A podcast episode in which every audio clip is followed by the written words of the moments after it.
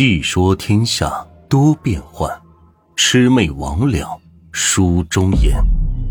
欢迎收听由暖玉演播的民间鬼故事。今天这个故事呢，是来自一个听众朋友的分享，咱们暂且叫他“同江鬼事”吧。听暖玉讲了这么久的故事，也想把自己的身边的事情给记录下来。毕竟这个时代为信息的存储提供了无与伦比的便利条件，我们应该留下一些真实的东西。这个世界从未缺乏光怪陆离的事情，但多数都会被历史所掩盖。所以我很欣赏马未都说的那句话：“历史从没有真相。”对于分享身边发生的真实的故事，我一直有个顾虑。觉得很多事情涉及到隐私和一些我们见不到的神秘力量，可能会有一些意想不到的问题发生。想了很久，我决定尝试一下。如果没有接受到什么提示，那就继续；如果得到了什么暗示，或者在记录的过程中对自己的生活产生了不必要的干扰，那么就赶紧停止。这些故事并没有一个完整的主线。而都是一个一个的小段想到哪儿就说到哪儿。这些故事都是我亲身经历，或者是身边人的亲身经历，并不一定都是恐怖诡异的，也有一些奇怪或者很有意思的事情。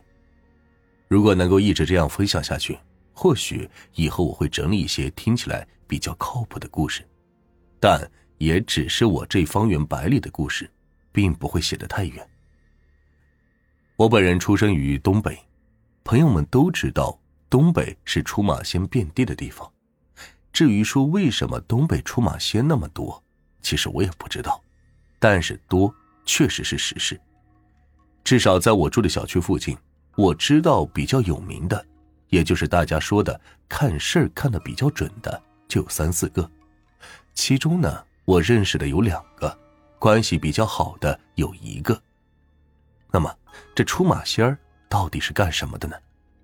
据我的观察了解，东北的出马仙几乎什么都可以看，比如说大到过阴买寿，小到招魂治病，几乎没有什么他们干不了的。这里为什么要用他们？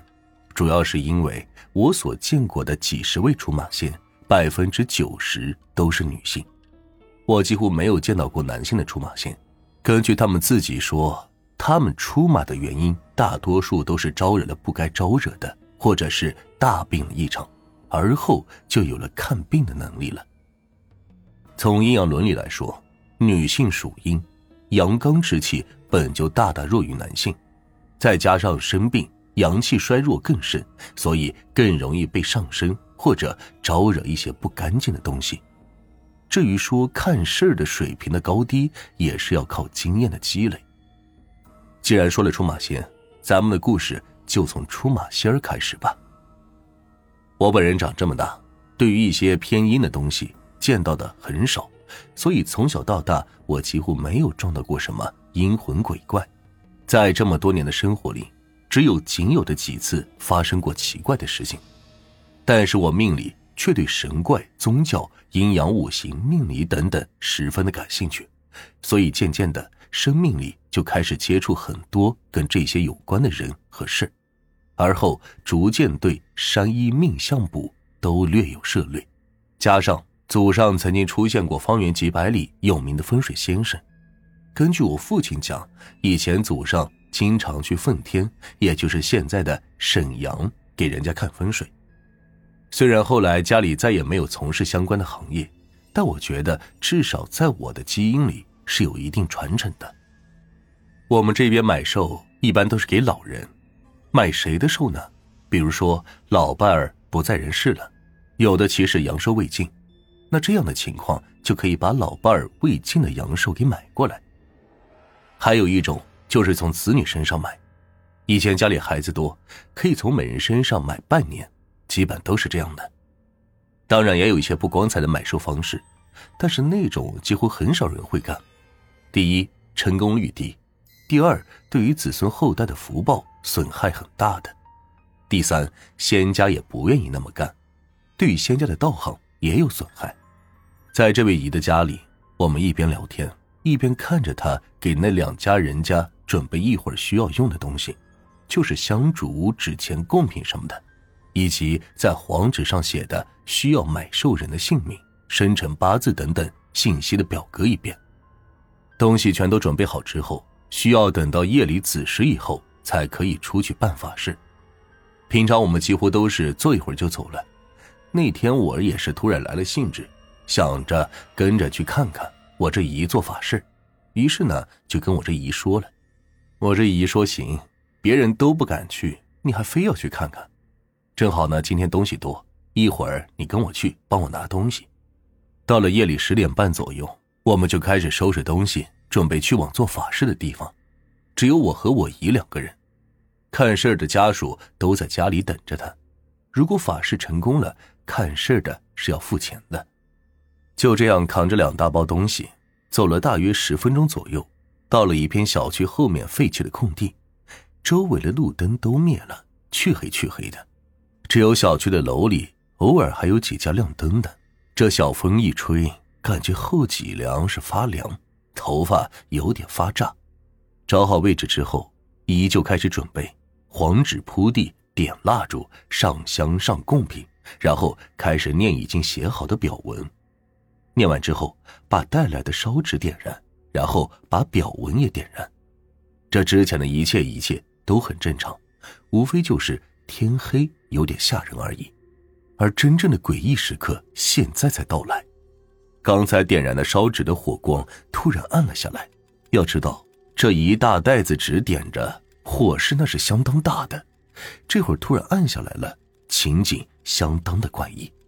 而那张写了字的黄纸，因为一大张纸上写了一多半的纸，按正常来说，一张纸应该很快就烧完了，但是这张纸烧得很慢。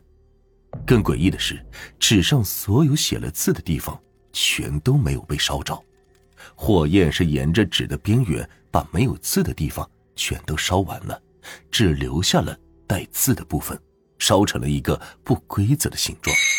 就在表文烧完之后，纸堆上暗淡的火焰突然轰的一下又旺盛了起来。我那姨跟我说，这法事失败了，换个地方做另外一家的。我当时就问他这是怎么回事他说这一家的老头原来已经买过一次了，这回不卖了。就这样。默默坏到了十几米开外的另外一个地方，给另外一家做法事，程序都是一模一样的。烧表文的时候，这回纸堆的火焰并没有暗淡，而那张点燃的表文更是神奇。点燃以后扔到地上，那张纸极其迅速的瞬间烧完，时间绝对不会超过五秒，甚至快的出现了一点东西爆炸时候的样子，砰的一下。剩下的灰被一阵小风吹散，甚至几乎没有留下烧过的痕迹。约莫半个小时左右，纸全部烧尽了。我们收拾东西回到了阿姨的家里。之前办法事的那两家人都还在等着。进屋以后，我姨就对成功的那家说：“啊，你家的没问题了，三年。”对老头那家就说：“你家的事儿没成，你们原来买过寿了，这回买不了了。”这家人说的对，原来是买过一次。成功的那家就付了全款，没成功的那家只付了烧纸和贡品的钱。至于说付了多少钱，反正不少。事儿呢也就这样办完了。眼看就十二点了，我也赶紧回家。回家之前特意在上楼之前用双手在头发上划拉了三下，吐了几口唾沫，再上楼进屋。我相信很多听众朋友们要问。为什么要这么干呢？人身上是有三把火的，而男人头上更是有三昧真火。害怕的时候，用手使劲的梳头发，激发头顶的真火，神鬼莫近。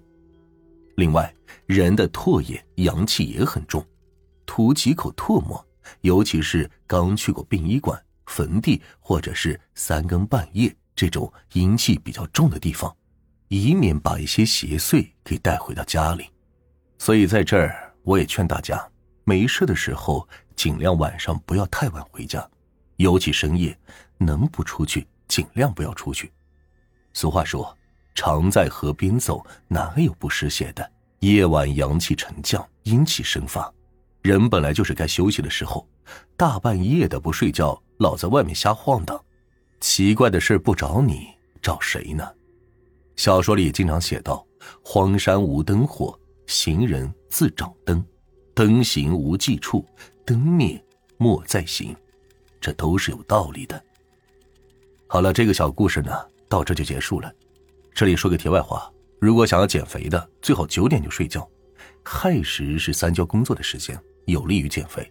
而且按照中医理论，夜晚人是要休息的，五脏六腑都进入自我修复的时间。你老不睡觉，身体无法修复，自然气色不好。好了，这件事呢就说到这儿，后面呢还有几件事，我整理一下，统一给大家录制出来。